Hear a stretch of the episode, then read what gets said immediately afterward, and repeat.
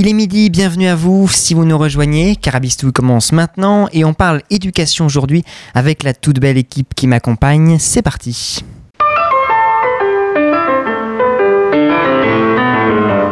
Je voudrais leur dire qu'on a reçu le coup de pied au derrière, mais que c'est pas parce que vous voulez renverser la table que vous descendez de la voiture dont vous abstenez de choisir le chauffeur. Excusez-moi, j'avoue que je suis un peu perdu, j'essaie de comprendre, mais... Il me charrie tout le temps, mais il adore ça, il, est comme ça. Je t'expliquerai. Il ne faut pas raconter non plus des, des carabistouilles à nos concitoyens. Hein. C'est déjà un peu dépassé, hein Vous auriez dû dire câblé.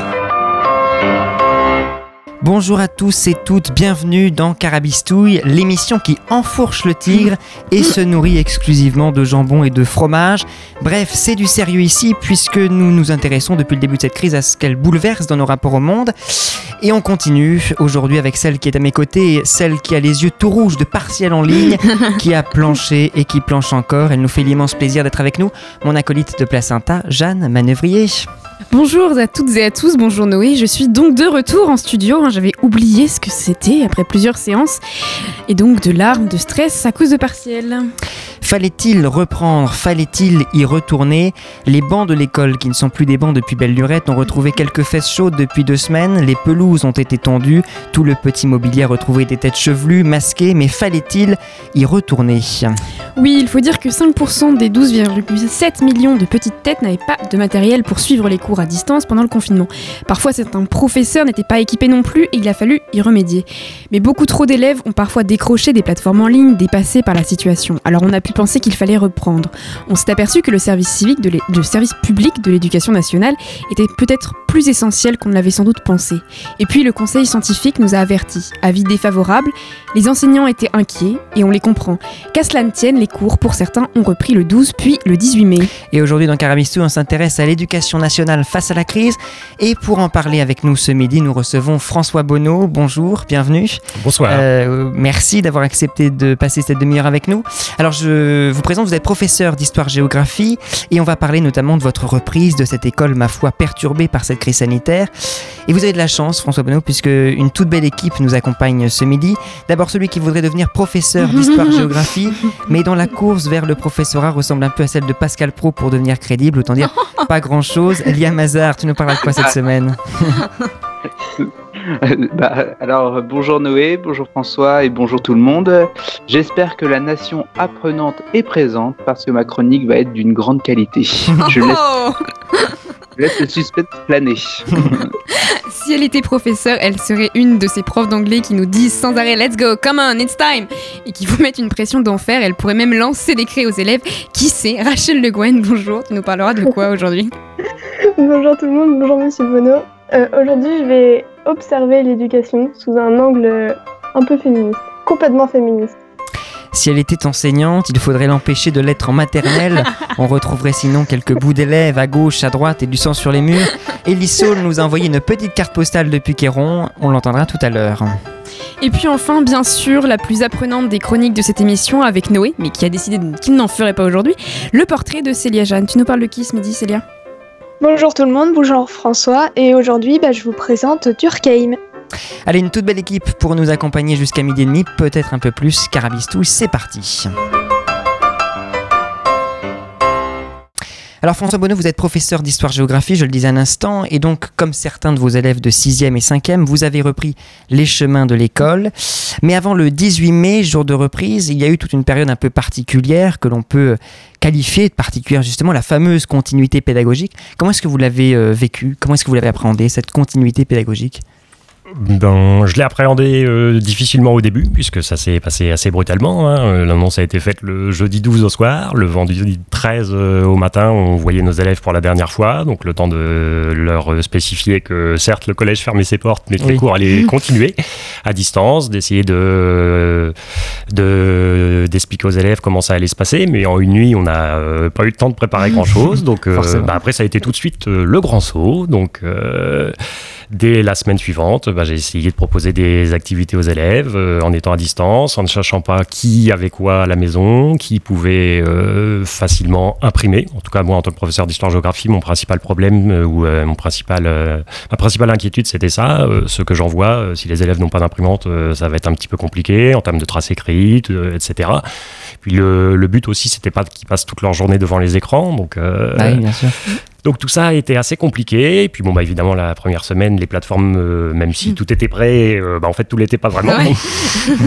Donc Oui. du coup, euh, bon voilà, les soucis techniques de l'ENT, la multiplication des plateformes aussi. Je pense que pour les élèves, c'était assez compliqué de s'y Ouais. retrouver entre Pronote d'un côté, l'ENT de l'autre. Euh, tous les messages euh, entre les enseignants dans ces premières semaines pour essayer de se caler, d'harmoniser les choses pour que les élèves s'y retrouvent. C'était vraiment quelque chose de... Enfin voilà, il y avait de- de- beaucoup, beaucoup de chantiers euh, à, à déblayer. Euh, et donc du coup, après, euh, le rythme s'est peu à peu, euh, s'est peu à peu trouvé. euh, est venu le temps des premiers retours de travaux aussi. Alors voilà, là c'était un temps euh, particulièrement compliqué où on se rend compte ben, qui suit, qui suit pas, euh, la difficulté technique aussi des élèves au-delà du matériel, euh, tout simplement pour des collégiens, euh, enregistrer un fichier, le renvoyer au bon endroit, au bon moment. Ça, ça a posé énormément de problèmes. Euh, quel format utiliser euh, LibreOffice, d'autres formats, des PDF modifiables, des choses Ouais. comme ça.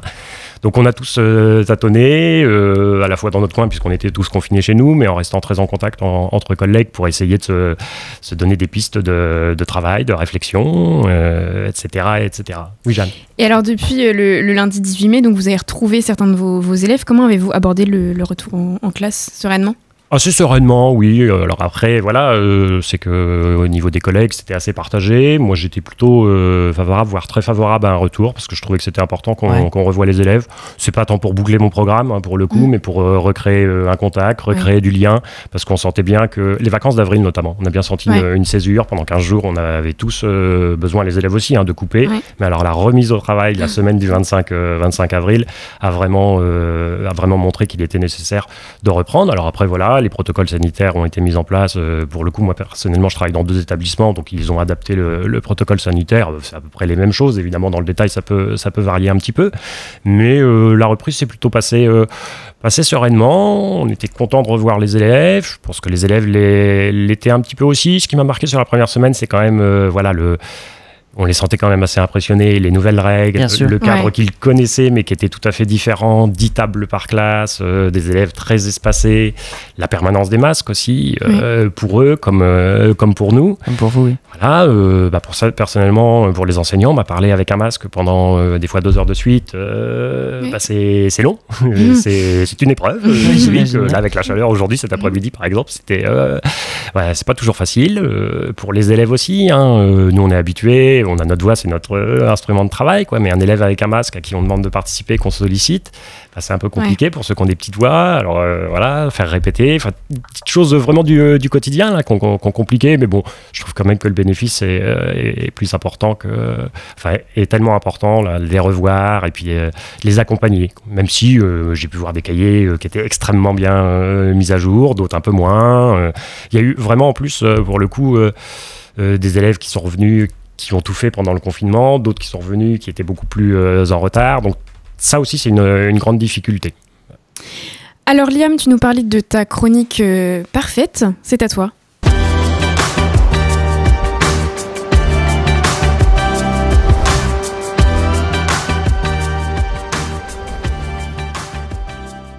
Jeudi 12 mars dernier, Manu Macron nous apprenait que les maternelles, les primaires, les collèges, les lycées et les universités fermaient jusqu'à nouvel ordre. Déjà, on sentait arriver le coup foireux. hein. En effet, notre ministre de l'Éducation adoré, Jean-Mimi Blanquer, nous avait dit deux heures plus tôt que les établissements scolaires ne fermeraient pas. Tout est parti de là. hein. Une simple info donnée à la volée, et puis ce fut la débandade, quoi. Une avalanche de bêtises dites par Jean-Mimi. Le pauvre. Montré comme le bon élève du gouvernement par les médias, le voilà avec le bonnet d'âne. Et la dernière en date n'est autre que la réouverture de toutes les maternelles, les primaires, que le soit en, zone rouge ou en verte, et des collèges qu'en zone verte. Résultat, des clusters et des départs de virus un peu partout sur le territoire dû à la rentrée. Une réu sur le corona et hop, tu le chopes. D'ailleurs, dans la région de Caen, nous avons eu nous avons failli pardon, avoir notre petit cluster à nous avec une, école maternelle dans la Évigné, de la Évigné. Heureusement, aucun cas contact n'a été testé positif, mais on a échappé à la catastrophe. Alors vraiment, Jean-Mimi, je te tire mon chapeau. Quoi. La crise, tu l'as gérée d'une main de maître, maître chanteur, comme l'a été le gouvernement en menaçant de ne pas donner le chômage partiel, à ceux qui ne vont pas bosser. Mais ne t'inquiète pas, Jean-Mimi, tu n'es pas le seul à avoir merdouillé. Et oui, il y a notre bonne vieille Tibet. Ah là là, elle en dit des choses et c'est souvent pas les meilleures. Hein. Dès le début, avec son petit aveu qu'elle ne pourrait mentir pour le président, on sentait que cette personne allait nous en dire des vertes et des pas mûres. En parlant, en parlant de mûres, oh là là, mais mes transitions sont de plus en plus magnifiques. et bah, elle avait dit, elle avait un peu poussé les enseignants à aller cueillir des gariguettes. Vous voyez le lien, mûres, gariguettes. Ah oui, bon. mais bon, nous en avons déjà parlé dans cette émission de ces propos aberrants et du coup, on va passer, hein, parce que fait, on va parler plutôt de ce qu'est l'éducation en fait, parce qu'elle est souvent présentée comme indispensable dans le monde pour les plus jeunes et c'est le cas. L'éducation est souvent malmenée et des enfants se retrouvent sans, de par des guerres, des manques de moyens. Les enfants sont donc envoyés au travail dès leur plus jeune âge en dépit de leur scolarité. Selon l'UNESCO, en 2018, 258 millions d'enfants ne sont pas scolarisés dans le monde, soit un enfant sur cinq. Cette donnée monte à 1 sur 3 lorsqu'on prend l'Afrique subsaharienne où les difficultés financières mènent les enfants au travail. D'ailleurs, cette inégalité se voit très clairement au lycée. Dans les, pays à faible revenu, 59% des adolescents ne sont pas scolarisés contre 6% dans les pays riches. Cette étude ne met pas seulement en lumière les inégalités de richesse qui s'auto-entretiennent avec les inégalités sociales, mais elle montre aussi les inégalités entre les genres. En effet, même si pour les jeunes garçons c'est très difficile, les filles ne vont pas à l'école car elles sont mariées de force, reléguées aux tâches ménagères. Pour finir cette chronique un peu plus joyeuse, je voudrais dire que l'éducation est très importante pour vous construire socialement, mais aussi vous développer. L'éducation est un droit, comme la culture, alors chérissez-la, car de trop nombreux enfants n'ont pas accès à cette richesse. Je vous embrasse et prenez soin de vous. Ah oui, et un petit bisou à Hugo qui nous quitte. Plus d'autres de moi et j'espère qu'ils vont te manquer. Salut Hugo. Merci beaucoup Liam. Et on est avec François Bonneau aujourd'hui pour parler donc éducation. Alors on parlait tout à l'heure de la continuité pédagogique. Euh, les professeurs ne sont pas formés ni à la continuité pédagogique ni à ce qui se passe aujourd'hui dans les classes, euh, avoir autant de notamment de responsabilités. On a un peu l'impression qu'on vous a poussé, si je puis dire, très vite vers la continuité pédagogique sans que vous n'ayez la formation nécessaire. Quelle question euh, ça pose ça? Ça pose qu'il aurait peut-être. Euh, enfin, c'était difficile, j'imagine, d'y réfléchir en amont, enfin, d'anticiper une telle crise. Donc, euh, effectivement. Est-ce qu'il faudrait, par exemple, une, une formation sur l'ENT plus, plus fréquente maintenant? Ah, si, je suis tout à fait, si je suis tout à fait honnête, on a eu aussi des formations euh, à l'ENT. On ne s'est pas forcément tous approprié l'outil euh, au moment où on nous a proposé les, euh, les, formations. Et là, pour le coup, on y a été bel et bien, bel et bien forcé. Alors après, ces formations, elles, étaient, elles ont été très parcimonieuses, on va dire. Hein. On a eu très peu de temps, mais elles ont, elles ont existé. Donc là, on s'est vraiment effectivement formé sur le tas pendant un petit peu dans l'urgence, avec tout un tas de collègues qui ont mis des tutos à disposition. Euh, il y a eu quand même pas mal de choses de, de proposer euh, euh, à gauche, à droite, chacun. Alors justement, tout reposer un peu sur la conscience professionnelle des, des, professeurs. Est-ce que c'est normal ça? Parce qu'il pouvait y avoir par exemple des professeurs qui mettaient un travail extraordinaire, qui, qui, voilà utilisaient, enfin avaient recours à la vidéo, etc. Et puis d'autres qui pouvaient dire bon, je fais le service minimum, ce qui est tout à fait compréhensible aussi. Comment comment juger tout ça? C'est pas facile, hein, parce qu'en plus il y a les situations personnelles, familiales, le nombre d'enfants euh, à gérer soi-même à la maison. Bien sûr, donc, euh, et effectivement, et euh, là où ça a posé problème, c'est que ben au niveau des échos qu'on avait, les parents, comme souvent, font des comparaisons. Ah ben, Monsieur X a fait ça, Madame Y a ah proposé ici, pourquoi Monsieur Monsieur P il fait pas la même chose quoi. Ben, Monsieur P, il a peut-être des soucis avec sa famille, etc. Et ça, pour le coup, c'était quand même assez. on sentait des parents très très demandeurs, et puis je pense aussi beaucoup de parents sont rendus compte de la difficulté hein, d'accompagner des enfants au quotidien. Bien et euh, bah voilà, c'était rapidement euh, de nouveau un peu les enseignants qui étaient responsables des, euh, des difficultés. Mais nous, on a essayé de faire, euh, faire au mieux. Moi, je prends par exemple la classe virtuelle. J'ai jamais animé une classe virtuelle, bien évidemment. Oui. Ah oui. il y a trois mois, quoi. Donc là, bah, du coup, bah, je me suis lancé, hein, tout simplement. Bon, c'est des outils qui se prennent en main. Alors après, voilà, il y a aussi la, la capacité de chacun. Tiens, est-ce que je me lance, est-ce que je me lance pas? Ça, ça a pu euh, déstabiliser pas mal de, pas mal de collègues. Et à raison, hein, parce que se lancer dans une classe virtuelle avec les problèmes techniques. euh, puis la classe virtuelle, c'est pas non plus euh, la panacée, parce que la classe virtuelle, moi, très honnêtement, sur, euh, alors j'en ai fait deux lundi matin. J'avais 10 élèves sur 25 dans une classe et 17 sur 29 dans l'autre. Donc on ne touche pas tout Oui. le monde non plus.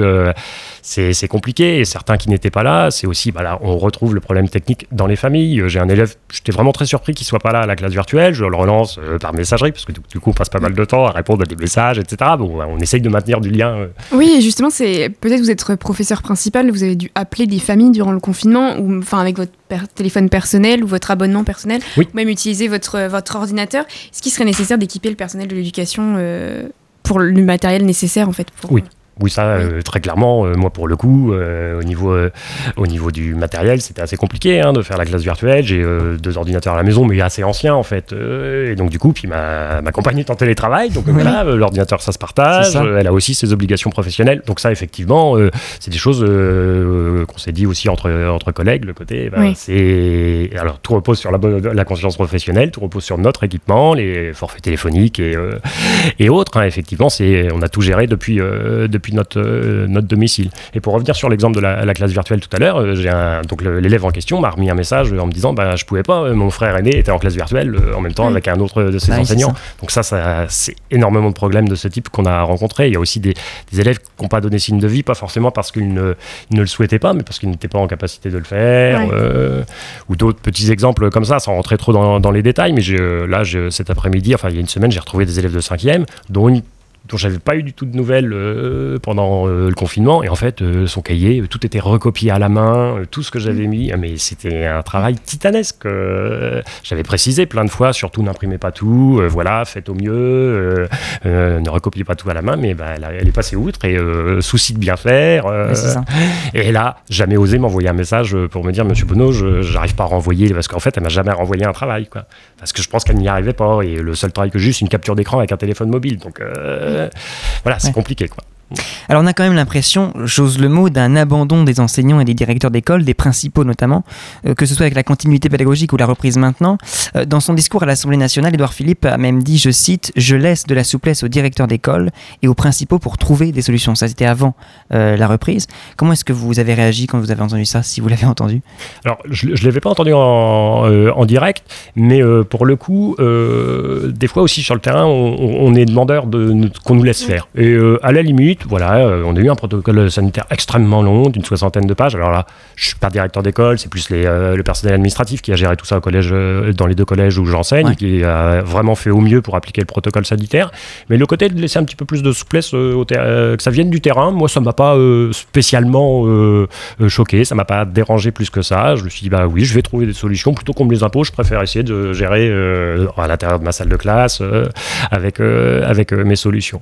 Après, c'est vrai que le, voilà, pour le, un des deux collèges où je travaille, on a un historique problème de points d'eau, hein, où il n'y a pas du tout assez de points d'eau. Donc, euh, contourner ça, euh, bah, on est beaucoup avec du gel hydroalcoolique. euh, on sait que c'est pas non plus toujours très, euh, Oui. très agréable pour les mains. Enfin, c'est tout un tas de, de problèmes, effectivement, qu'on doit gérer au quotidien euh, et qui peuvent, euh, qui peuvent euh, tendre un peu les équipes au moment de reprendre les élèves. euh. Sur, sur, la, sur la reprise, euh, voilà, je, je, moi, je vous ai dit que j'y étais plutôt favorable. Euh, effectivement, c'était pas le cas de tout le corps enseignant. Et après, je, je conçois tout à fait. euh, Il y a la question de l'âge aussi. Des collègues qui sont plus âgés s'estimaient plus euh, des personnes à risque par rapport à cette, euh, à cette maladie. Donc, pas- justement, par rapport à la, à la reprise, il y a une culpabilisation au moment justement où euh, le gouvernement a dit qu'il fa- qu'il fallait reprendre. Il y a une, toute une culpabilisation, culpabilisation euh, envers les, les enseignants euh, par rapport à justement qu'il fallait y retourner, que les médecins, Oui. par exemple, eux, euh, ne regardaient pas derrière. Ou comment est-ce que vous avez réagi? Ça, c'est particulièrement, j'ai trouvé ça particulièrement maladroit Oui. pour le coup, parce que c'était vraiment de la, la mise en cause, en plus de personnes qui déjà parfois ont mal vécu le côté justement Oui. comparaison de Monsieur X a mis ça, euh, pourquoi oui. Madame Y fait pas la même chose. Et là, on sur euh, rajouté euh, encore euh, euh, quelque chose de pas très agréable. Et je pense que voilà, il y a des collègues qui sont, qui sont touchés psychologiquement, pas Oui. forcément physiquement, mais qui sont touchés psychologiquement. Et ça, euh, faudrait peut-être quand même un petit peu plus s'en rendre compte et essayer de ménager euh, un petit peu euh, chacun, parce que c'est important aussi. euh, voilà, les, les élèves, euh, évidemment, ont souffert de cette euh, coupure, euh, etc. Les, les personnels, ils sont pas au-dessus de, des lois de la nature, des lois physiques, et ils ont aussi pu souffrir. Quoi. Vous restez avec nous, François Bonneau. On parle euh, du service public de l'éducation nationale quand on revient. Mais pour l'instant, montez le son, place à Pink Floyd, programmation musicale signée Liam Hazard. Et je crois qu'il y a un petit message pour vous derrière. hein. C'est parti.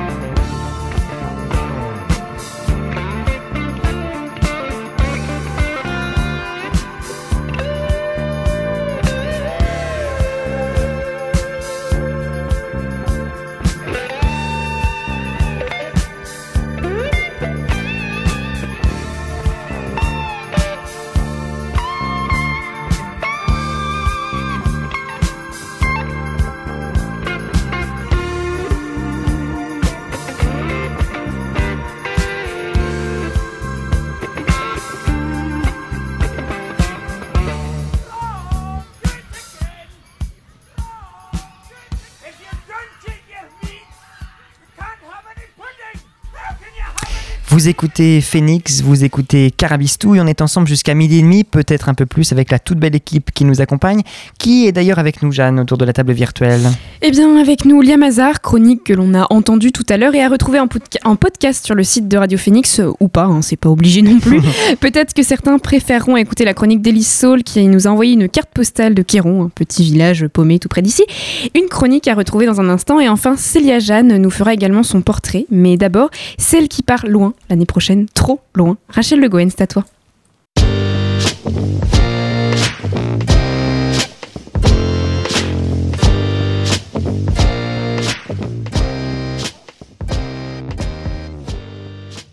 Bonjour à toutes et à tous.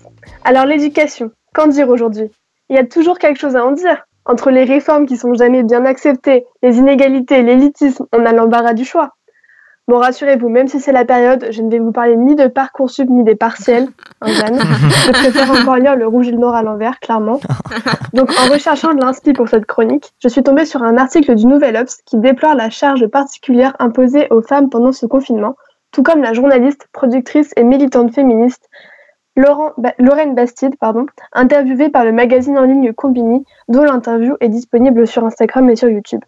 Chiffre à l'appui, Lorraine Bastide communique l'invisibilisation des femmes durant la pandémie, alors même qu'elles constituent, je cite, l'écrasante majorité des personnes qui étaient en première ligne. Les femmes se sont majoritairement occupées de l'école à la maison et des tâches domestiques pendant le confinement. D'ailleurs, vous avez sûrement entendu parler de la chute du nombre de femmes dans le monde de la recherche. Quelle coïncidence Juste pour répondre à des idées qui commenceraient à germer dans l'esprit de certains ou de certaines, la nature des femmes n'est pas de s'occuper des autres. Ceci est un énorme préjugé ancré qui très profondément et qui est absolument faux. Je sais que cette émission n'est pas sur le thème du féminisme, mais il me semble Mhm. important de rappeler que le sexisme est tellement assimilé par notre so- société qu'il transparaît dans l'éducation et qu'il est extrêmement difficile de faire bouger les lignes.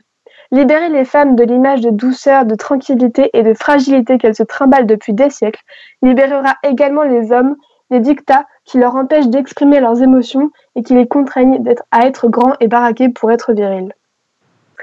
Il appartient à l'éducation que nous donnons aux plus jeunes de leur apprendre que le genre et la sexualité n'ont pas à être évoqués dans un travail, une activité ou même des goûts personnels, qu'aider son ou sa partenaire à faire des tâches ménagères et à réparer la voiture, c'est cool, et qu'entre les pornos et la vraie vie, il y a le respect. Alors pour en finir avec cette invisibilisation, invitons des femmes analystes, journalistes, médecins, que sais-je, sur des plateaux télé, à la radio, pour qu'elles aussi communiquent leur vision du monde de demain. Niveau culture générale, enseignons les parcours de Amena Garib Fakim, de Nettie Stevens ou encore de Margarita Hack en classe. PS, si vous êtes curieux, allez checker les biographies de ces super nanas. Nombre de femmes ont fait des découvertes incroyables qui ont été accaparées par des hommes. Kelly Miro dirait que vraiment ce n'est pas juste.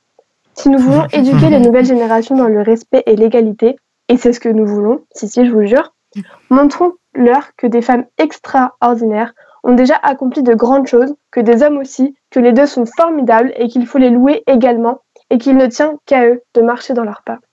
Merci beaucoup Rachel. C'est sa dernière chronique dans Carbistouille avant la rentrée de septembre. Elle nous quitte puisqu'un concours de médecine l'attend à la fin du mois de juin. Il faut dire quand même qu'elle euh, doit réviser la petite. Et Soul, c'est à toi. Petite.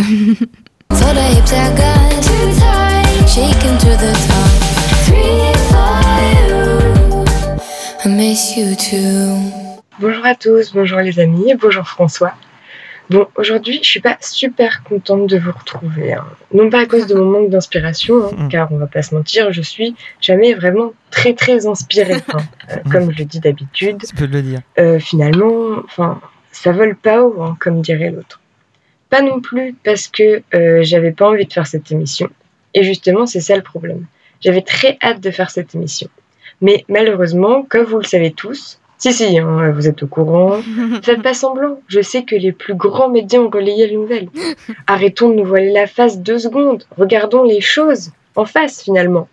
Et oui, effectivement, je meuble un maximum afin de ne pas vous annoncer la nouvelle, hein, bien évidemment.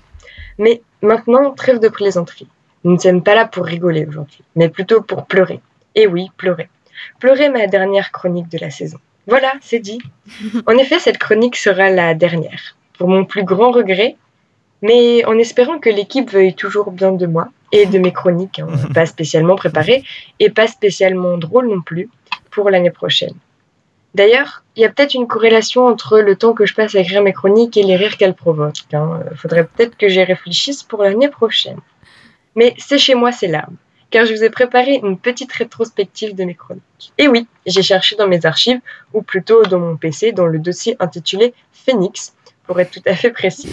Et j'ai trouvé deux, trois petits trucs plutôt pas trop mal. Alors, tout d'abord, rappelons-nous, lorsque dans une de mes chroniques, j'avais dit qu'il ne fallait pas trop s'alarmer pour le Covid-19, Eh oui. qui à l'époque s'appelait encore coronavirus, parce qu'il y avait toujours Eh ouais. moins de morts que ceux de la grippe. Je vous laisse savourer l'instant. non, mais franchement, si jamais vous avez besoin d'une expertise euh, épidémiologique, surtout appelez-moi. Je suis de très très bons conseils pour tout ce qui est euh, prédilection. Mais en tout cas, une chose est sûre. En relisant mes anciennes chroniques afin de trouver de quoi faire celle-ci, j'ai découvert plusieurs éléments euh, récurrents, un peu des running gags. Donc tout d'abord, on le répétera jamais assez, mais la vie de dépravé que Noé mène est tout de même un élément central de mes chroniques. On pourrait d'ailleurs écrire un bouquin là-dessus. Mais par contre, je préviens, si jamais ça tente quelqu'un, il faut avoir le- l'estomac bien accroché. Perso, j'ai pas tenu plus de deux minutes à l'écouter m'en parler, parce que après, j'allais pas bien. Enfin, vraiment, je, je me sentais un peu euh, fiévreuse, euh, toute retournée, vous voyez quoi. Et ensuite, il y a bien évidemment ma relation d'amour conflictuel, passionnel et tragique avec ce cher Liam. Nous nous sommes battus férocement toute l'année pour ce magnifique micro rouge. Ça me fend le cœur de te dire ça, Liam. Mais sincèrement, je pense que ce micro te revient de droit. Tu l'as mérité. Et puis moi, j'ai pas besoin d'un beau micro pour faire de belles chroniques. Mais cette relecture m'a aussi permis de me rendre compte de tous les éléments qui étaient euh, passés en fait dans cette année, hein, euh, comme par exemple le décès de ce cher Chirac, les merveilleux Grenelles de Marlène qui ont bien évidemment porté leurs fruits, l'incendie de l'Australie, enfin que de bonnes nouvelles quoi. Enfin bref, tout ça pour vous dire que j'étais ravie de faire cette émission avec vous tous. J'espère pouvoir vous retrouver à la rentrée. Et au fait, une dernière petite chose, essayez de pas trop faire baisser le niveau de l'émission hein, maintenant que je suis plus là. Mhm. Allez, bisous. Merci beaucoup Elise qui a donc enregistré cette chronique depuis chez elle. On l'embrasse de loin et avec nos masques, mais on l'embrasse. On parle de l'éducation nationale en cette période si particulière aujourd'hui avec notre invité François Bonneau. En même temps, on a pu remarquer donc l'importance du, service public euh, de l'éducation nationale durant cette crise, une école gratuite pour tous. Est-ce que cela cela n'a pas permis de remettre un peu les pendules à l'heure, si on peut dire, parce qu'on a quand même beaucoup critiqué le service public un peu partout. On se rend compte qu'il est essentiel finalement.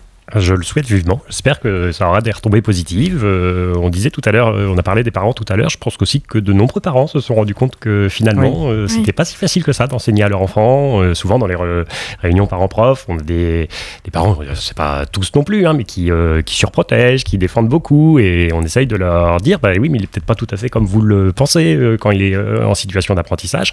Là, peut-être que malheureusement, cette crise aura eu ce- cette prise de conscience. Enfin, je, je le souhaite pour les parents de se dire, oula, mais c'est pas si facile que ça d'enseigner. Première chose. Et deuxième chose, oula, mon enfant, euh, bah, c'est pas évident de, le mettre au travail. euh, il est un petit peu rétif. euh, donc, euh, tiens, si on pouvait peut-être un petit peu plus soutenir le discours enseignant à la maison, ça aurait sans doute des effets tout à fait positifs sur la scolarité de leurs enfants. Et donc, tout le monde serait ravi. Alors vous avez le droit de ne pas nous répondre sur cette question, mais est-ce que majoritairement les élèves qui sont revenus sont des élèves en difficulté, qui sont revenus en établissement depuis le 18 Alors, j'enseigne dans deux établissements qui sont sociologiquement euh, très différents. Euh, pour l'un des deux, oui, c'est euh, surtout des élèves en difficulté qui sont revenus et c'est tant mieux parce que Ouais, euh, ouais. pour le coup, ils en avaient vraiment besoin. J'ai récupéré des élèves complètement perdus. Sur l'autre établissement, c'est plus partagé. Il y a aussi, enfin, j'ai notamment une classe en tête de 5e où sur 27 élèves, 21 sont revenus Ah oui. en classe. Donc Ouais, ça fait, alors, ils sont pas 21 évidemment. Mmh. Oula, ne paniquons pas, nous respectons le protocole. ils sont 10 et 11 hein, dans deux groupes différents. Et là, pour le coup, il y a euh, à la fois du très, très, très. des élèves qui ont des facilités, qui suivent bien, et d'autres un petit peu plus en, di- en difficulté. Donc euh, voilà, c'est pas facile. ça, change d'une classe à l'autre, ça change d'un établissement à l'autre. Euh, après, voilà, on a laissé le choix aux parents. Donc, à la limite, moi, la grande difficulté de la reprise, du déconfinement, elle n'est pas tant sur place. Elle est, pas, elle est plutôt dans comment je coordonne maintenant Oui. ceux qui sont à la maison Ah. et ceux qui sont restés et ceux qui sont devant moi. Bien et ça, c'est pas évident. Pour euh, le collège où les élèves en difficulté sont venus en, en- en grand nombre, ce qui est très positif, bah, je me cale sur eux parce que du coup, je peux pas me démultiplier non plus. Il faut quand même que je continue pour les quatrièmes et troisièmes qui eux sont restés à distance. Donc pour les sixièmes et cinquièmes qui sont revenus, on s'est mis d'accord entre collègues. Bon, bah, on propose à ceux qui sont en distance ce qu'on propose à ceux qui sont devant nous parce que sinon, on va jamais s'en sortir. Le fait est que ceux qui sont devant moi, j'avance très très très lentement et que les élèves, entre guillemets, un petit peu plus performants qui sont restés à la maison, je pense qu'ils vont un petit peu s'ennuyer parce que bah, du coup, on fait moins de choses et puis on voit peu les élèves, hein, finalement. hein. Moi, à raison de 3 heures par semaine, normalement. Là, j'ai une heure par semaine parce que Oui. c'est des demi-groupes, il faut voir tout le monde. Ouais. Euh, le mois de mai-juin, bon, il y a beaucoup de jours fériés. euh, Les emplois du temps changent chaque semaine. hein. Là, c'est euh, pour les proviseurs adjoints, principaux, enfin, principal et principal adjoint, c'est un enfer à reconstituer l'emploi du temps de, de chaque enseignant pour chaque semaine parce qu'il faut équilibrer. La semaine dernière, il y avait que 3 jours. euh, la semaine Oui. prochaine, il y a le lundi de Pentecôte. Mais c'est tout, euh, tout un tas de choses qui sont difficiles à imaginer de, de l'extérieur qui, euh, qui rendent vraiment les, euh, les choses difficiles. Alors beaucoup d'élèves ont quand même malheureusement décroché. Euh, comment ça va se passer pour eux à votre avis? On, on constate que les élèves en difficulté euh, ne sont pas ceux qui sont le plus revenus, contrairement à, à votre vécu à vous. Euh, cette idée de couper les classes en plusieurs groupes pour la reprise aujourd'hui est nécessitée par ces établissements un gros effectif où déjà les élèves en difficulté étaient noyés euh, dans la masse, si je puis dire. Est-ce que cette organisation dans la reprise n'est pas la conséquence d'une réduction des moyens dans l'éducation? Bon, ça, a un impact euh, forcément. Après, c'est comme je le disais à l'instant, c'est tellement différent d'une classe à l'autre. À l'intérieur de, Ouais. à l'intérieur du euh, d'un des collèges, euh, les sixièmes sont nettement moins revenus que les cinquièmes. Pour qui, pourquoi, comment Oui, c'est euh, Voilà, c'est c'est assez compliqué en fait de, de répondre très clairement à, à ta question, Noé, parce que pour le coup, je suis pas sûr qu'on puisse relier. mais je dis bien, je suis pas sûr. en Oui, fait. oui. Voilà, un petit peu. Dans l'expectative, j'attends de voir comment, euh, comment ça va se passer. Je suis inquiet pour. euh, voilà, je suis professeur principal en quatrième. Je vois bien que j'en perds de plus en plus. euh, donc, euh, alors, je ne sais pas ce qui va être annoncé en fin de semaine. Euh, ces élèves de quatrième, ils vont faire leur retour au collège dans peu de temps. Enfin, à la rentrée prochaine, en tout cas, en classe de troisième. Moi, j'aimerais beaucoup les revoir avant. Sachant que si on les revoit, mais avec un protocole sanitaire, ça sera bah, une journée par semaine. hein. J'imagine les sixièmes. Enfin, je ne suis pas le, le principal adjoint, mais s'il fallait ou le principal, mais s'il fallait mettre ça en place. Mais en tout cas, j'espère qu'on va aussi pouvoir revoir nos élèves de, de quatrième, éventuellement de troisième, même si là, c'est un peu plus compliqué parce qu'ils vont partir l'année prochaine. euh, ils savent déjà qu'ils ont leur examen, donc ça, peut être un peu compliqué. Mais euh, il y, a, ceux qui sont revenus, il y a ceux qui sont encore à la maison, et, euh, parmi ceux qui sont encore à la maison, oui, il y en a qui, sont, qui, nous inquiètent. Allez, c'est bientôt la fin de cette émission. Place maintenant à la chronique apprenante de cette émission, justement. C'est le portrait de Célia.